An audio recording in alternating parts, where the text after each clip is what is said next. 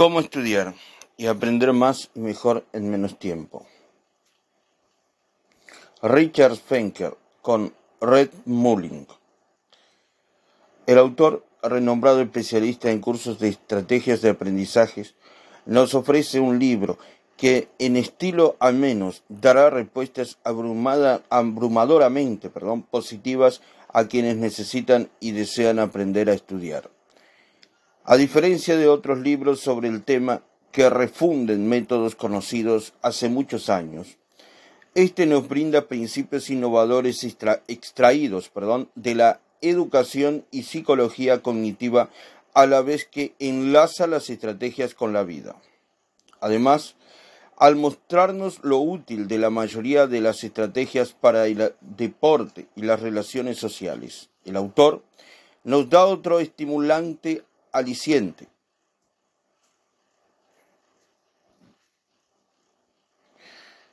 Amon, Dad y Daina para Logan y The Hunters.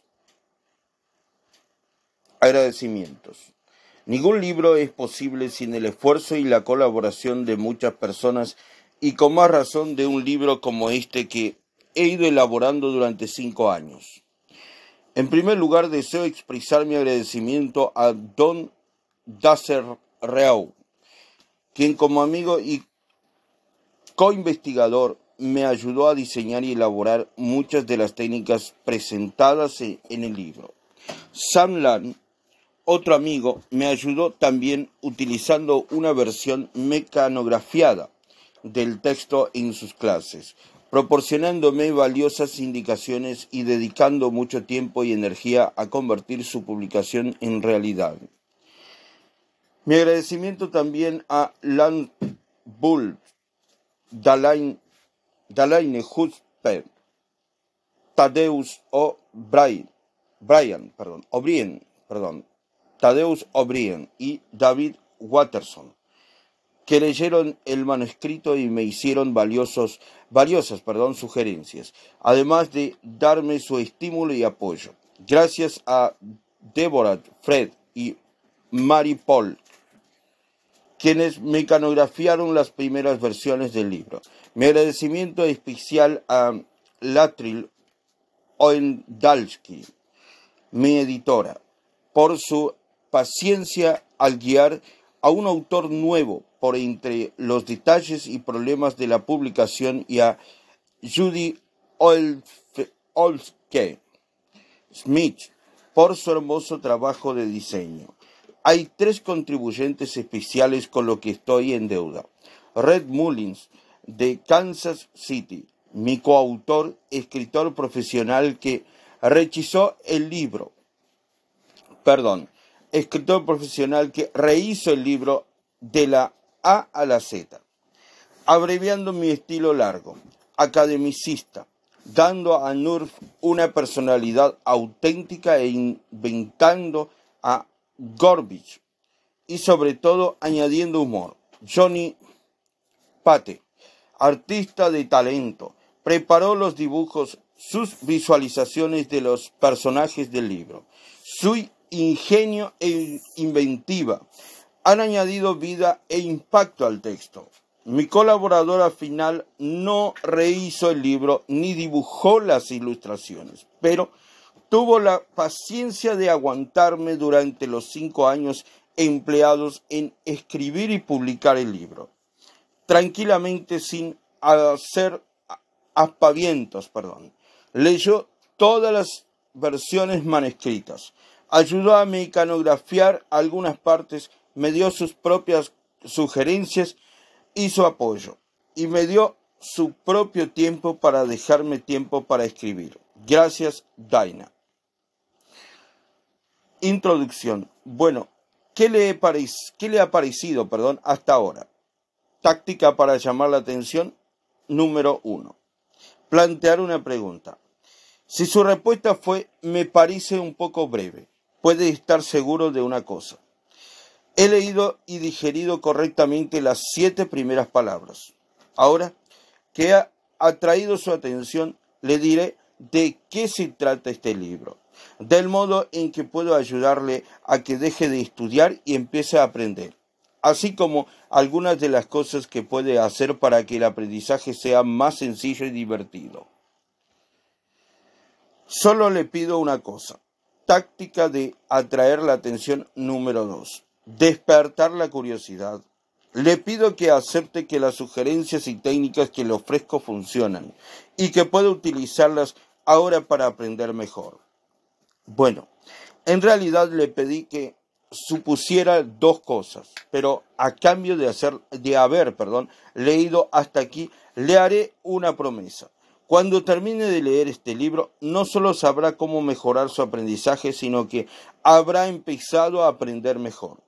Ahora bien, para conseguir que llegue a terminar el libro, he de mantener su atención. Me propongo conseguirlo utilizando todo tipo de pequeños dispositivos solapados, como Nurf y Gorbich, personajes que, que conocerá perdón, más tarde.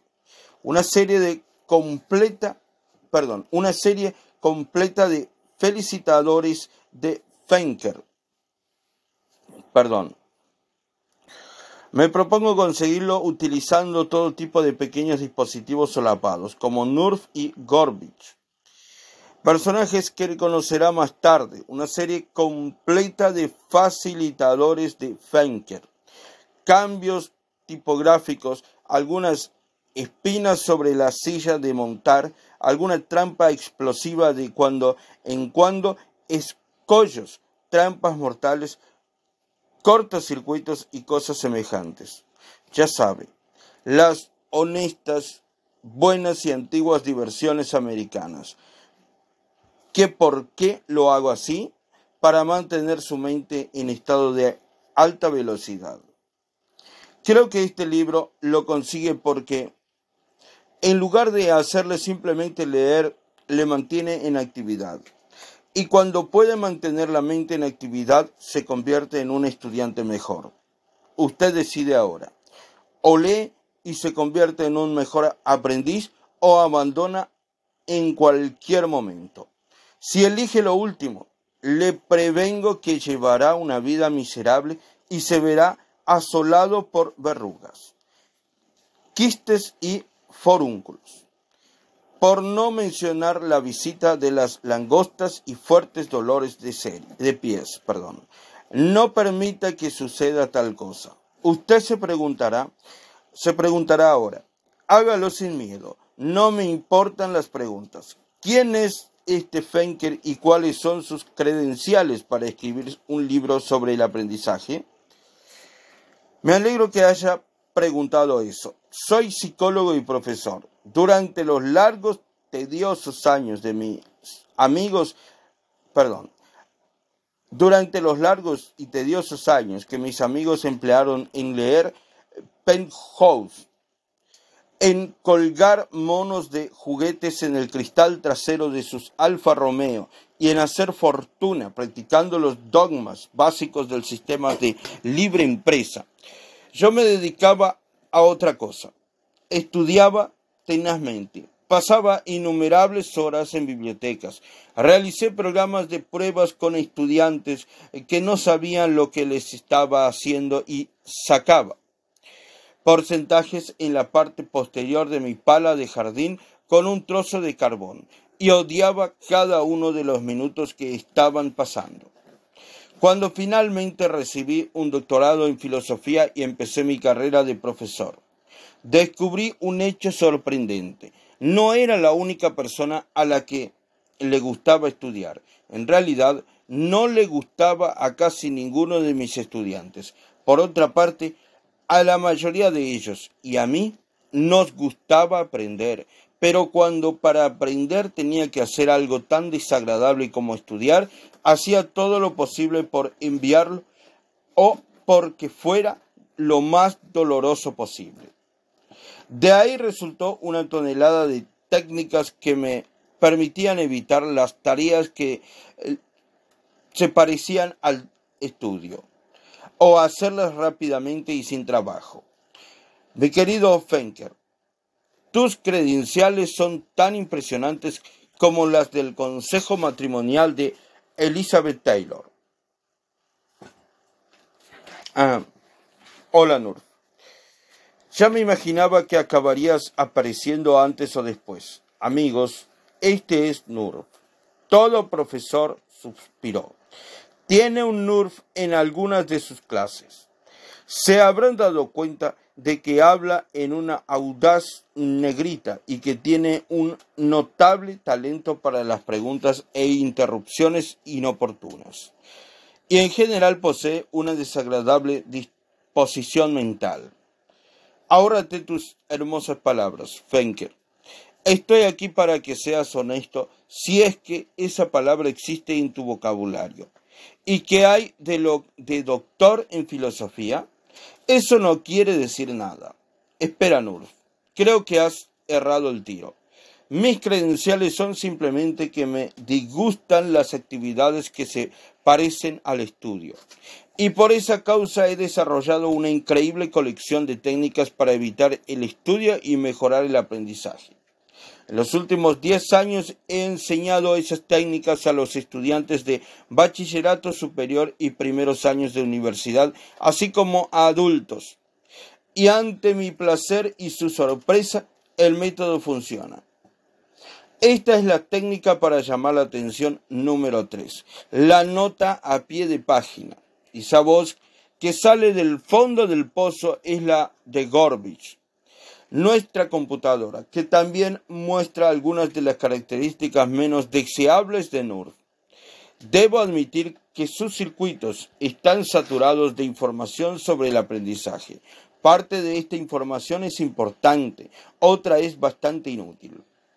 Gorbich es el acrónimo de Gaseous Display Visor Gaseoso, Optical Reading, lectura óptica, Random Access, acceso al azar, Binary, binario, Integrating, integrador, Selective, selectivo, History Bank, banco de historias. Gorbich es plenamente automático. Está fuera del alcance de mi control e invierte inmediatamente cuando he cometido detalles o frases que puedan carecer de una precisión total. También es arrogante, pretencioso y pomposo, haciéndole a uno añorar la época en que las computadoras funcionaban con petróleo. Vamos a ver dónde estaba yo. Vamos a ver dónde estaba yo. No recuerdas dónde estabas y quieres que la gente confíe en tu libro sobre el aprendizaje? Ah, sí. Usted debe pensar que ha comprado un libro sobre el aprendizaje. Eso es cierto en parte, pero también es un libro sobre viajes, imaginación, deportes, solución de problemas, relajación y otros muchos temas interesantes. Observará que el libro tiene cuatro temas de primera importancia. Primero, en algunos lugares compare el aprendizaje con un viaje. El proceso de aprender se compara con el de viajar, mientras que lograr una meta de aprendizaje se compara con llegar a su destino. Siguiendo con esta analogía, la mayor parte de los estudiantes de las escuelas americanas se han pasado la vida viajando sin mirar siquiera por la ventanilla. En los institutos y colegios universitarios nos enseñan que aprender es alcanzar ciertas metas. Pasar exámenes, escribir textos, terminar tareas, completar clases, conseguir un diploma o un trabajo no prestan prácticamente ninguna atención al modo en que se logran estas metas, es, decir, a la naturaleza del proceso de aprendizaje. Por tanto, del mismo modo que la duración y la diversión de un viaje dependen de la habilidad del conductor y de la ruta seleccionada. Su efectividad como estudiante y el gozo que obtenga del aprendizaje dependerán de su habilidad en el dominio del proceso de aprendizaje. En otras palabras, este libro le estimula a ser consciente del modo en que está aprendiendo, en lugar de serlo solo de aquello que está aprendiendo. Me gustaría que en su viaje del aprendizaje mirara la escena que hay fuera de la ventanilla. No es una pérdida de tiempo, al contrario, una de las clases para gozar de la vida, una de las claves, perdón, para gozar de la vida tanto en la escuela como después, consiste en entender y utilizar en su provecho los métodos eficaces de aprendizaje. El segundo tema es que los estudiantes son individuos muy distintos. Cada uno tiene su propia estructura intelectual su propia experiencia, estilo de aprender y objetivos o metas. Por este motivo, no hay dos individuos que empiecen o terminen objetivos o metas. Por este motivo, perdón, no hay individuos que empiecen o terminen un viaje de aprendizaje exactamente en el mismo lugar. He tratado de escribir un libro que fuera lo bastante flexible para adecuarse a la diversidad de estilos, intereses, antecedentes y, por qué no decirlo, grados de pereza de los lectores. Así, de la larga colección de ideas, sugerencias o técnicas que le ofrezco, quizás solo encuentre unas cuantas propiedad, unas cuantas, perdón, apropiadas para usted.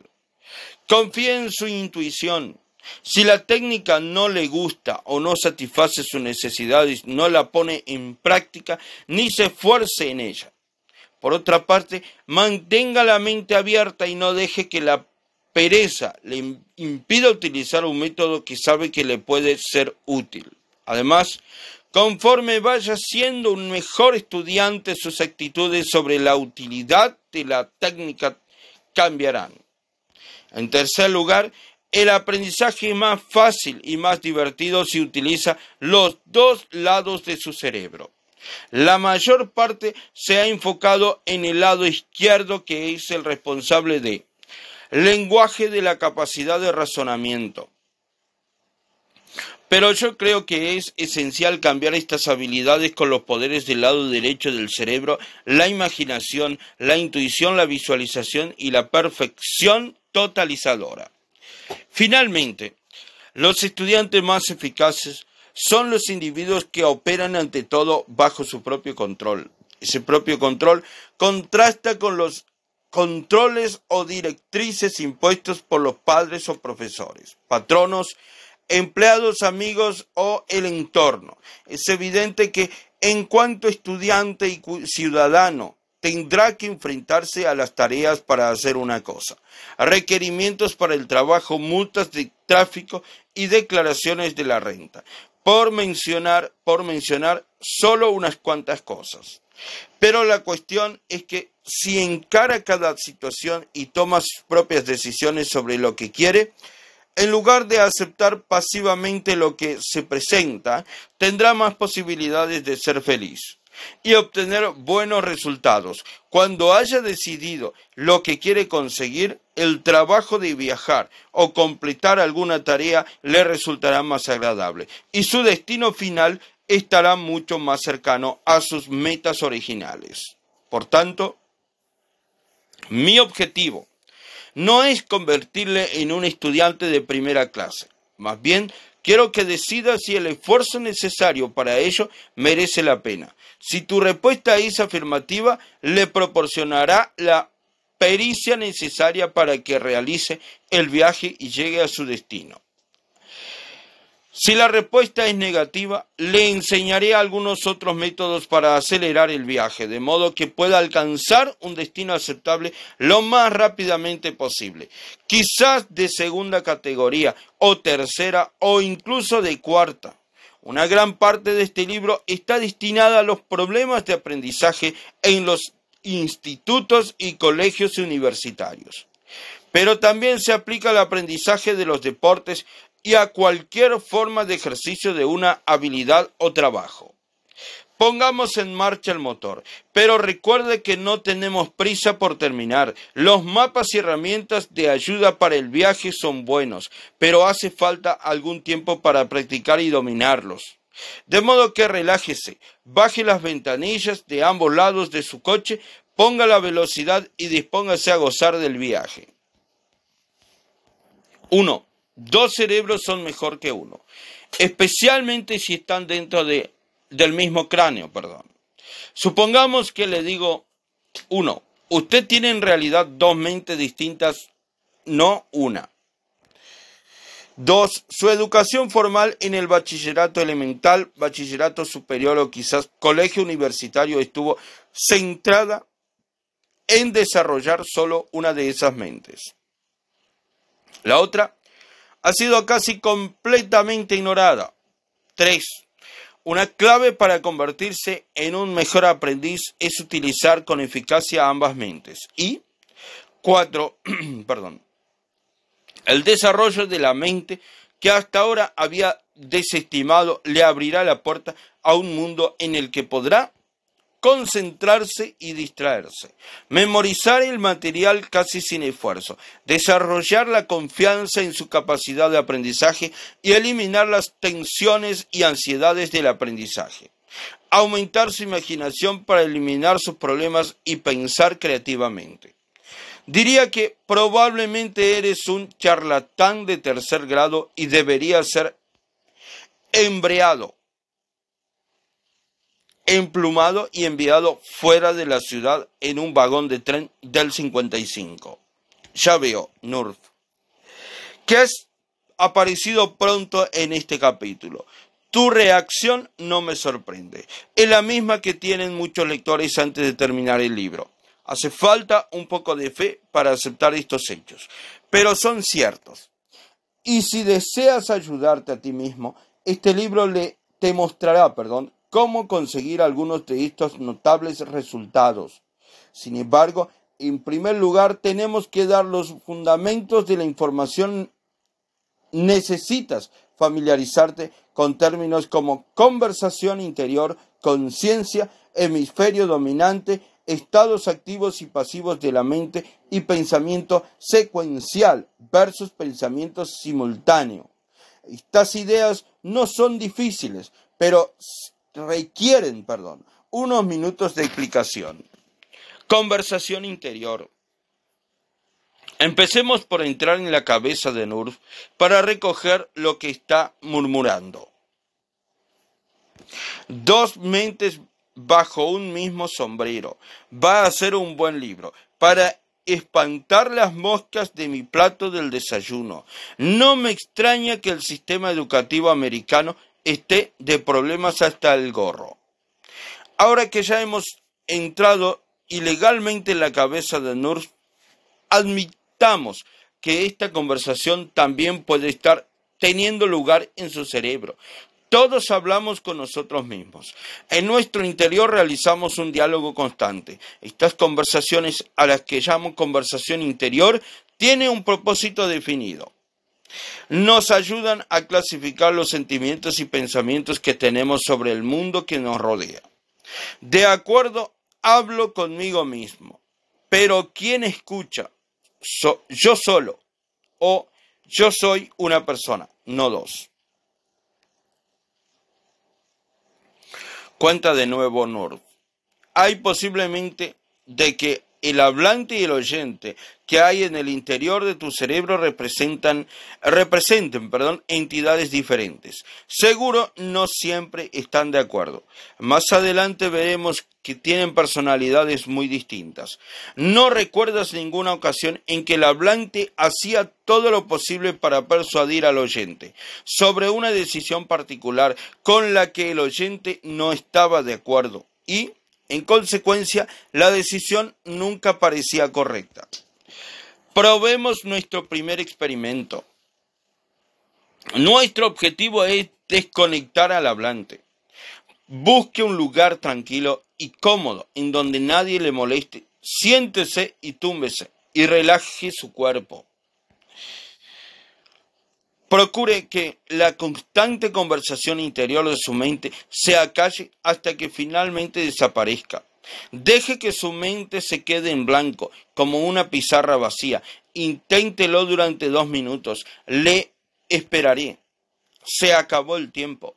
¿No le funcionó? No me sorprende. Pocas personas pueden hacer este ejercicio simple, sin considerable práctica y entrenamiento en las técnicas meditativas. Salvo en el estado de sueño, es difícil hacer callar al hablante. Intentémoslo de nuevo, pero esta vez concéntrese en repetir en silencio para sí mismo una palabra especial. Utilicemos una palabra suave y agradable como por ejemplo murmullo. Repítala en silencio una y otra vez. ¿Le salió un poco mejor? Con la concentración es más fácil excluir todos los demás y poner la mente en blanco. ¿Quién está hablando? ¿Quién está escuchando? Su cerebro está dividido en dos hemisferios, el derecho y el izquierdo. Están conectados por unas de fibras nerviosas llamadas el corpus callosum.